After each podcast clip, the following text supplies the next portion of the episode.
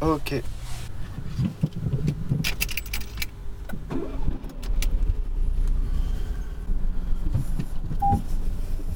C'est parti.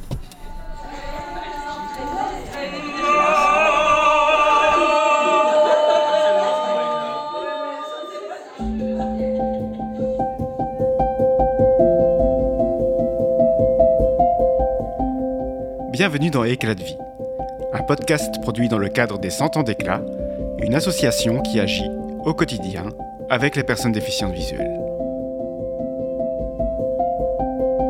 Pour ce dernier épisode, retournons nous promener dans les rayons de notre bibliothèque avec Linda, qui a notamment travaillé auprès pendant plus de 30 ans. Une carrière bien remplie, jalonnée de rencontres marquantes pour lesquelles elle restera à jamais reconnaissante.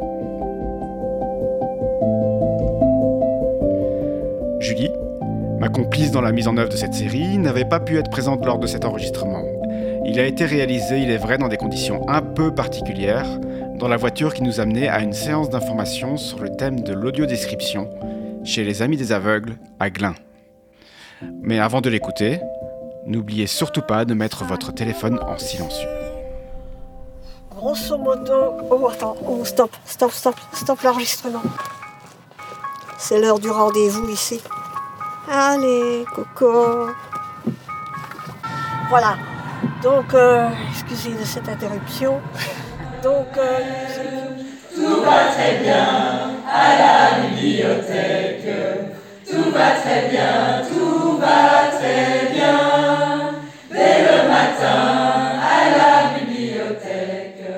C'est le soir. Bon Linda, est-ce que tu te souviens de ton premier jour? Oui. à Lona Est-ce que tu pourrais le raconter? Bah écoute, euh, euh, je suis arrivée là. En fait, euh, je vais commencer depuis le début. Un jour, euh, j'étais au chômage et j'ai assisté à une fête à la Maison des Aveugles organisée par l'ONA. Et l'assistante sociale, Chantal Dussaussois, m'a expliqué que Émile Mello, mon ancien collègue, allait prendre sa pension et qu'il cherchait quelqu'un à la bibliothèque. Alors comme moi, je cherchais du travail depuis pas mal d'années, euh, j'ai répondu à l'appel. Donc j'ai fait ce qu'il fallait avec ma maman. On a été m'inscrire, on a rempli les papiers. Puis alors on m'a dit voilà, le 3 mai 87, euh, tu, tu viens. Alors je suis arrivée à la bibliothèque. Alors Émile, il m'a dit voilà, tu vas commencer tout de suite, je vais te mettre devant les fichiers. Il m'a mis devant toute une série de fichiers braille. Et euh, il m'a expliqué ce qu'il fallait faire. Il m'a plongé dans le bain tout de suite. M'a expliqué quelques résumés de livres. M'a donné les catalogues pour que je puisse regarder. Je les ai appris plus ou moins par cœur puisqu'il fallait que je sache ce qu'il y avait dans la bibliothèque.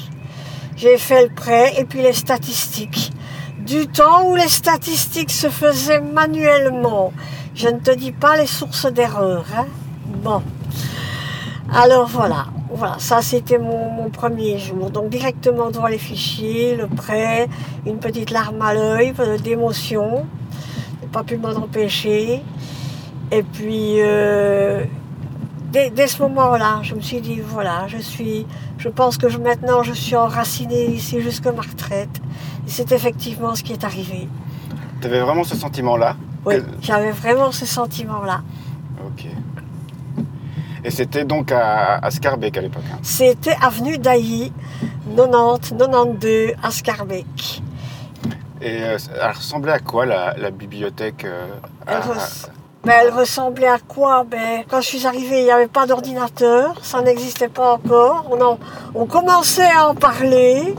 Donc il y avait toute une table remplie de fichiers. Il y avait, euh, il y avait des fichiers avec le nom, adresse, euh, ville, état civil, études des lecteurs. Et à l'intérieur, euh, tout ce qu'ils avaient lu. Alors quand on leur donnait un livre, on mettait, le- numéro, on mettait un petit L à côté en braille. Et alors quand il envoyait une liste, il fallait la transcrire en braille et on mettait un petit L chaque fois qu'on envoyait un livre disponible. Et alors, quand on prêtait un livre, il fallait écrire, il fallait sur une petite fiche, il fallait écrire le numéro du lecteur, la date d'aujourd'hui, le numéro du livre, son numéro d'exemplaire. D'abord, euh, rassembler les petites fiches pour, euh, pour les statistiques. Et puis, quand on avait recopié le prêt du jour, il fallait mettre les petites fiches dans une autre petite fiche avec le numéro du lecteur et son nom. Et alors, quand le lecteur renvoyait le livre, il fallait sortir la petite fiche de cette fiche en carton et il fallait la classer pour recopier les rentrées de la quinzaine. Et grâce à ces recopies des rentrées de la quinzaine, on faisait les renouvellements. Voilà. Tout ça manuellement. Je te dis, je te dis pas euh, les erreurs que les erreurs, les oublis que ça a laissé passer. Oh, alors là, je m'en souviens encore aujourd'hui. Pauvre collègue. Au là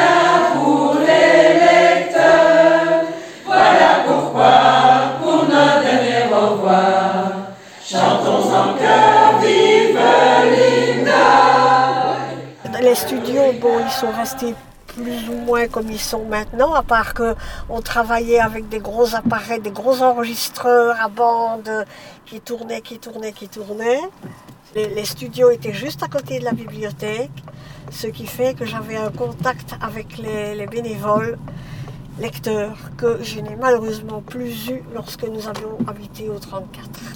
Ah, quand ils ont déménagé le Quand studio ils dans ont déménagé, Ouais. Je n'ai plus eu aucun contact avec les, les bénévoles euh, lecteurs. Tandis qu'à ce moment-là, c'était Lucienne, c'était Cécile, c'était Monique, euh, c'était Robert, c'était c'était Jean-Pierre, etc., etc., etc. On les connaissait bien, c'était c'était des amis, des, des- des collègues amis. Et est-ce que tu avais des, des lecteurs préférés? Oui. Euh, justement, j'ai réfléchi à ça quand tu m'as demandé de faire une interview. Je voulais en profiter pour rendre hommage quand même à deux ou trois personnes qui m'ont profondément marqué. Euh, je vais simplement dire leur prénom parce que euh, voilà, je voudrais pas euh, qu'on les reconnaisse. Il y a eu Rosa, il y a eu Francine, Rosa et Francine. Alors euh, Rosa, c'était une toute petite dame, elle avait entre 80 et 90 ans. Je t'assure qu'il y a de ces personnes que quand elles arrivent, elles déplacent de l'air, elles envoient le soleil. Eh bien, c'était bien le cas de Rosa. Quand elle entrait dans la bibliothèque, je, je ne la voyais pas. Monique devait la voir, elle n'a jamais rien dit, mais je pense qu'elle devait avoir un regard plein de bonté, un, rayonnement terrible. Je ne voyais pas son regard, mais je sentais son rayonnement. Et ce qui m'a le plus ému dans le contact euh, avec cette dame, c'est que j'allais bientôt partir en vacances quand elle est venue chercher des livres à la bibliothèque. Et euh, elle, m'a, elle a mis sa main sur la mienne et elle a dit, Madame, je vous souhaite de bonnes, bonnes, bonnes, bonnes vacances. Mais c'était vraiment souhaiter des bonnes vacances. C'était pas dire aller comme ça, bonnes vacances et à la revoyure et on se revoit au mois de septembre. Hein. C'était pas ça du tout. C'était vraiment le respect qu'elle avait de ce temps de repos que j'allais prendre. Voilà, ça c'était Rosa. C'était un ancien professeur de mathématiques, si je me souviens bien, euh, à la retraite depuis un certain temps, parce que quand elle est venue à la bibliothèque, elle avait, elle avait dans les environs de 90 ans. Et alors, et on, on parlait un peu de, de l'éducation des jeunes, et elle disait, oh, l'éducation d'aujourd'hui, ça n'est plus du tout ça. Il y avait du respect, il y avait de l'obéissance, etc. Qu'est-ce que vous voulez? Ça a changé, n'est-ce pas, madame? Et alors, l'autre personne à qui je voudrais absolument rendre hommage, c'est Francine. Francine, euh, elle est devenue aveugle sur le tard. Elle voyait encore un tout, tout petit peu, je crois. Elle venait avec son mari et elle était mère de famille. Et quand elle parlait de sa famille, elle m'a toujours donné l'impression d'avoir été une mère de famille nombreuse et heureuse. Elle venait avec son mari, et elle venait en voiture, et elle venait avec un gros, un énorme caddie. Et elle venait chez nous comme on venait au délaisse. Et elle était contente chaque fois que le nouveau catalogue paraissait. Youhou Elle disait youhou Et elle choisissait les livres et elle regardait le nombre de cassettes. Parce qu'au début que je suis arrivée à la bibliothèque, on enregistrait les livres sur cassette. Et chaque boîte contenait six cassettes. Alors, elle regardait le nombre de cassettes. Et alors, à côté de, des livres où il y avait des boîtes qui étaient remplies le plus possible, elle mettait VAC, VAC, VAC. Ces livres-là étaient réservés pour les vacances, pour ne pas prendre avec elle des boîtes à moitié remplies. Je me rappelle, elle partait en vacances du côté de Oufalise, toujours au même endroit. Quand approchait le départ des vacances, elle, réservait, elle prenait tous ces livres-là, elle remplissait son caddie, comme ça, elle avait de la lecture pendant toutes ses vacances. Et malheureusement, elle nous a quittés des suites euh, d'une leucémie. Et à la fin de sa vie, tout ce qu'elle pouvait faire, c'était lire, lire, lire, lire, lire et lire. Et je me rappelle bien, elle n'était pas encore malade à ce moment-là. C'était notre premier atelier lecture avec euh, Monique Pearson et, on avait à lire Le Trébat de Christian Bobin. Et Francine et son mari m'avaient invité de venir chez elle pour qu'on puisse écouter Le Trébat tous ensemble et en discuter. Et eh ben, ça a été avec elle une après-midi absolument formidable. Voilà, je voulais absolument rendre hommage à Rosa et à Francine parce que c'est deux personnes qui m'ont profondément euh, marqué, deux lectrices qui m'ont profondément touchée. Voilà. C'est magnifique. Et je crois qu'elles elles nous ont quittés toutes les deux, évidemment, parce que ça fait des années. Et je, je crois qu'elles ont bien mérité leur ciel. Que se passe-t-il? Mon livre est encore en chemin la poste, trop de mobile, qui à lire ne me laisse plus rien. Est-ce que toi, tu es une grande lectrice au final? Euh, Ça dépend des périodes. Il y a des périodes où je lis pratiquement tous les jours et il y a des périodes où je suis plus musique. Depuis ma retraite, il y, euh, y, a des jours la musique... Euh, fonctionne toute la journée, je m'installe, j'écoute de la musique. Et puis il y a des périodes, voilà, je dis il faudrait quand même que je reprenne ma lecture. Maintenant, je suis un peu tenue d'être euh, période lecture parce que j'ai commencé la lecture des Rougon-Macquart, d'Émile Zola. Donc, euh, il faudrait quand même que je m'y mette assez. Mais j'ai toujours beaucoup aimé la lecture, particulièrement les romans, les biographies euh, et surtout les, essais un peu, un peu philosophiques. Comme voilà le très bas par exemple, j'avais beaucoup aimé. Mais euh, je te dis, je suis une grande lectrice, mais j'ai une alternance de périodes lecture et de périodes musique. Mais est-ce qu'on a envie de lire un livre quand on a passé toute sa journée au travail à encoder des, fiches quand on rentre le soir? Euh, Parfois oui, parfois non. Ça dépend quel livre on lit. Et surtout, je me disais, je dois quand même lire des livres parce que d'abord, je dois savoir ce qu'il y a euh, sur les cassettes. Et puis, j'avais envie aussi de me mettre à la place des lecteurs, de me mettre euh, à leur niveau. Oui, on a envie de lire, on a envie d'en savoir plus, on a envie de regarder les films qui ont été tournés à partir des, livres. Ça a été le cas pour Germinal, euh, ça a été le cas pour le Cercle des poètes disparus. Et euh, je ne peux pas être déçue de l'adaptation filmée, puisque le livre est un soutien pour moi, pour mieux comprendre le film. Donc il n'y a pas de déception possible, puisque le livre m'explique tout. Donc voilà. Tu parlais de, musique, euh, je pense que tous ceux qui t'ont connu à Lona savent que tu es une grande amatrice de, chansons et de, chansons françaises. Oui. Est-ce que tu as fait partager ça à tes collègues à un moment donné ou c'est quelque chose que Oh, je chantais tout le temps à la bibliothèque. Je chantais pendant que je faisais le prêt.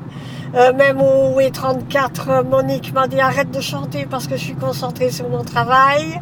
Alors il fallait que j'arrête tout de suite. C'était pas facile d'arrêter vraiment tout de suite, mais enfin, oui, oui, j'ai fait partager aux collègues euh, mon amour de la chanson française, ça c'est un fait. Même pendant les pauses midi, non? Oui, oui, tout à fait. Euh, une autre chose qui m'a marqué, c'est Dialogue dans le noir. Alors, Dialogue dans le noir, ça a été suggéré tout bêtement. Euh, il y a une assemblée du, du comité de coordination euh, qui s'est posé la question comment est-ce qu'on pourrait faire connaître l'ONA? Parce que c'était toujours l'ONA à ce moment-là. Et il y a quelqu'un qui a suggéré, mais en allant voyager dans le pays dans une péniche. Henri Barbieux, notre ancien collègue, a tout de suite euh, pris la balle au bon. Et on a cherché après une péniche. Et de fil en aiguille, il y a une péniche qui a circulé dans toute la Belgique avec euh, un morceau de la bibliothèque, avec un morceau de la ludothèque, rencontrer tous ces gens, expliquer le braille à toutes sortes de publics, des enfants, des adolescents, des personnes âgées, des timides, des pas timides, des curieux, des pas intéressés, et, eh ben, et rencontrer surtout les amis de Lichtenliefde, ça m'a énormément marqué. Dialogue dans le noir, euh, ça restera vraiment une des plus belles, des plus belles années euh, que j'ai passées à l'ONA. Donc il y avait vraiment tous les services de... Il y avait à peu près tous les services représentés. La bibliothèque, la ludo, dialogue dans le noir, euh, fixe, pour apprendre aux gens à se repérer, et euh, on pouvait poser toutes sortes de questions relatives à l'ONA, euh, aux aides techniques. Les aides techniques aussi étaient représentées. Euh, oui, c'était chouette. On m'a parlé d'un autre truc. Oui. J'ai entendu dire qu'il y a une fois, oui. il t'est arrivé une aventure. Oui.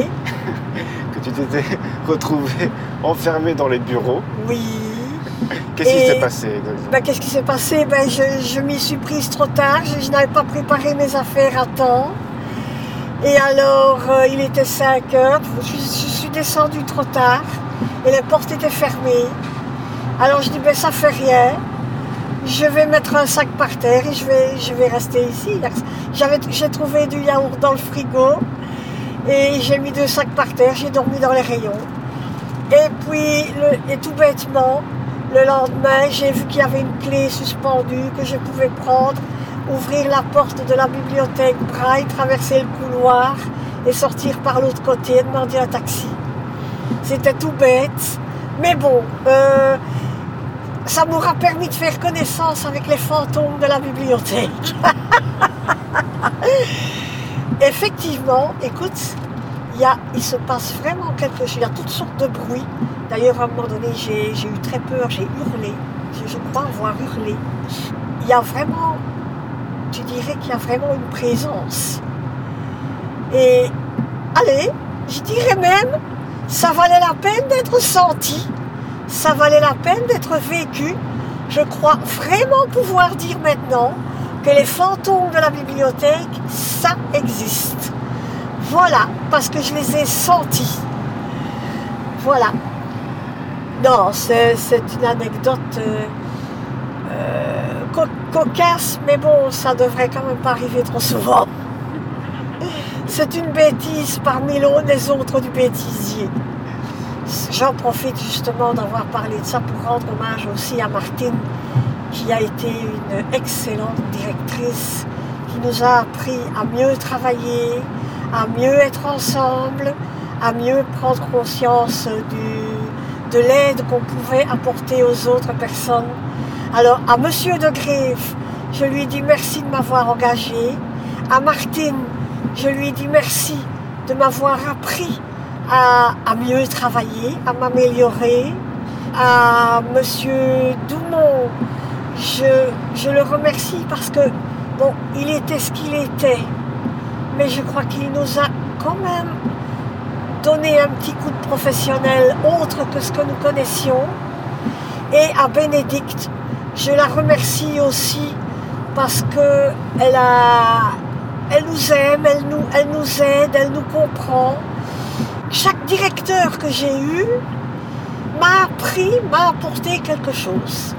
Voilà, donc je profite de cette, cette anecdote-là pour les remercier.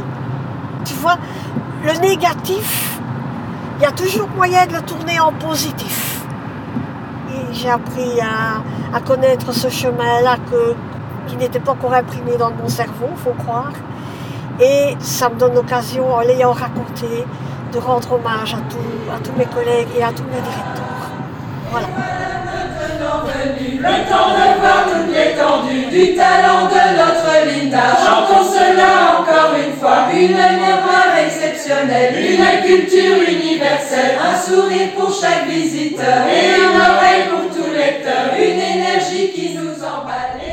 Euh, le lockdown, je ne l'ai pas senti passer en fait, parce que j'ai appelé tous les lecteurs pour leur demander des nouvelles, pour rester en contact avec eux. Et ça m'a donné l'occasion d'avoir des contacts avec des lecteurs qui ne téléphonaient jamais à la bibliothèque. Par timidité, parce qu'ils ne savaient pas, parce qu'ils savent il y a un peu de difficulté pour communiquer avec l'extérieur. Euh, mais ça m'a donné l'occasion de faire la connaissance de pas mal de personnes. Ça aussi, bon, je te dis, le lockdown, ça a été du bon temps. Pour moi, c'était pas un tunnel parce que euh, ça m'a permis d'avoir tous ces contacts. Et je remercie Jérémy de m'avoir donné cette collaboration, ce télétravail. Bon, je n'appelais pas tout le monde en une fois parce que sinon il n'allait pas rester grand-chose le lendemain. J'en ai appelé quand même pas mal par jour. Mais ça devait leur faire plaisir aussi. Ça, il y en a énormément à qui ça a fait plaisir. J'étais vraiment contente de parler à toutes ces personnes. Vraiment contente de, leur avoir fait plaisir. Et t'avais quel âge Linda quand t'as commencé en fait? J'avais... Oh écoute, j'ai commencé à travailler assez tard parce que j'ai fait toutes sortes de travaux avant. Mais c'était des CST, TC, TTC, DT, machin, machin, chouette. Alors en, 80, en mai 87, j'avais 31 ans. Ah, en primaire et en secondaire, tu avais quoi en fait comme école? Parce qu'il n'y avait ah. pas d'inclusion à l'époque. Euh. Non, non, non, mais mes euh, primaires et secondaires ont été faits dans l'enseignement normal. Régional en langue germanique aussi. Ma vue a été meilleure que ce qu'elle n'est aujourd'hui. J'ai eu deux dixièmes jusqu'aux années 70-80. Euh, Puis j'ai fait une hémorragie dans l'œil, alors là les ennuis ont commencé. Bon, euh, ça a descendu euh, très insensiblement. Et mes, mes parents, mes amis euh, m'ont beaucoup aidé. On a enregistré les cours, on les a écrits en plus grand, on a fait, ce a fait avec notre matériel. Bon, maintenant, aujourd'hui, il y aurait des aides techniques, mais à ce moment-là, ben, on faisait avec le matériel du bourg. Mais j'ai toujours fait mes études dans l'enseignement normal, dit l'enseignement ordinaire, pardon l'enseignement dit normal. Ça, c'était pas commun quand même à l'époque. Non, non, c'était pas commun. J'étais l'exception. Donc j'ai appris le néerlandais, l'anglais, l'allemand pour enseigner. J'ai finalement découvert que c'était pas du tout ma vocation. Je n'avais pas assez d'autorité, alors j'ai arrêté. Et finalement, j'ai trouvé ma vocation à la bibliothèque. Et j'étais contente d'avoir fait ça. C'est le travail que j'étais le plus contente de faire je me sentais le mieux, c'était à la bibliothèque. Voilà. Mais au final, c'est pas très éloigné les deux, les deux, C'était ça restait dans l'éducation. L'éducation et puis l'éducation permanente. Parce que tu transmets quand même quelque chose au voilà, exactement. Mais sans le stress d'une classe. Ah non, non, ça je, ça je voulais plus. Et puis j'avais trop tendance à, les considérer, les élèves comme mes amis, puisque je n'ai jamais eu beaucoup d'amis, donc euh, à la limite on se tutoyait. Donc euh, j'ai dit, oh non, non, c'est pas vraiment ce qu'il faut faire. Comme, dirait comme, disait Franck Bralet, Franck Bralet disait, quand, quand j'ai commencé le concours Reine-Elisabeth, j'étais étudiant. Quand j'en suis sortie, j'étais adulte. Et eh bien comme Franck, je pourrais dire la même chose quand je suis rentrée à l'ONA, j'étais un enfant. J'étais une ado. J'avais pas, j'avais travaillé, mais bon, euh, moi, j'étais toute seule dans un bureau, je faisais un peu presque. Mais je suis sortie euh, adulte. Et maintenant que je suis seule à la maison, ben, j'en sors encore plus adulte. merci pour chacun de mes collègues. merci pour ce que, vous, ce que vous êtes, pour ce que vous avez été tous. Euh, j'étais très très contente de travailler avec vous. je dois dire que mon dernier jour, j'ai ressenti une joie énorme parce que j'étais arrivée au bout de ma carrière. J'ai quand même réussi à terminer, ma carrière jusqu'au bout. Malheureusement sans mes parents, mais de là où ils sont, ils ont quand même vu ce qui s'était passé. Euh, voilà.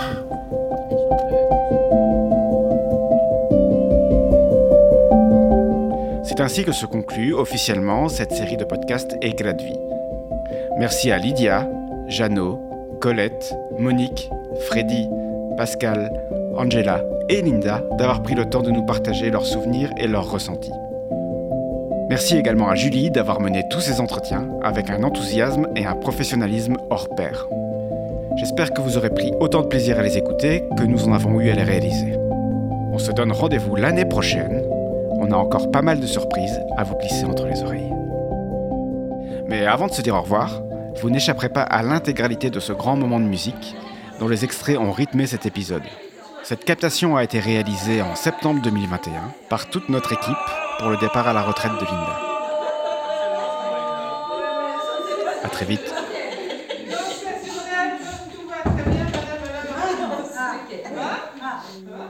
j'ai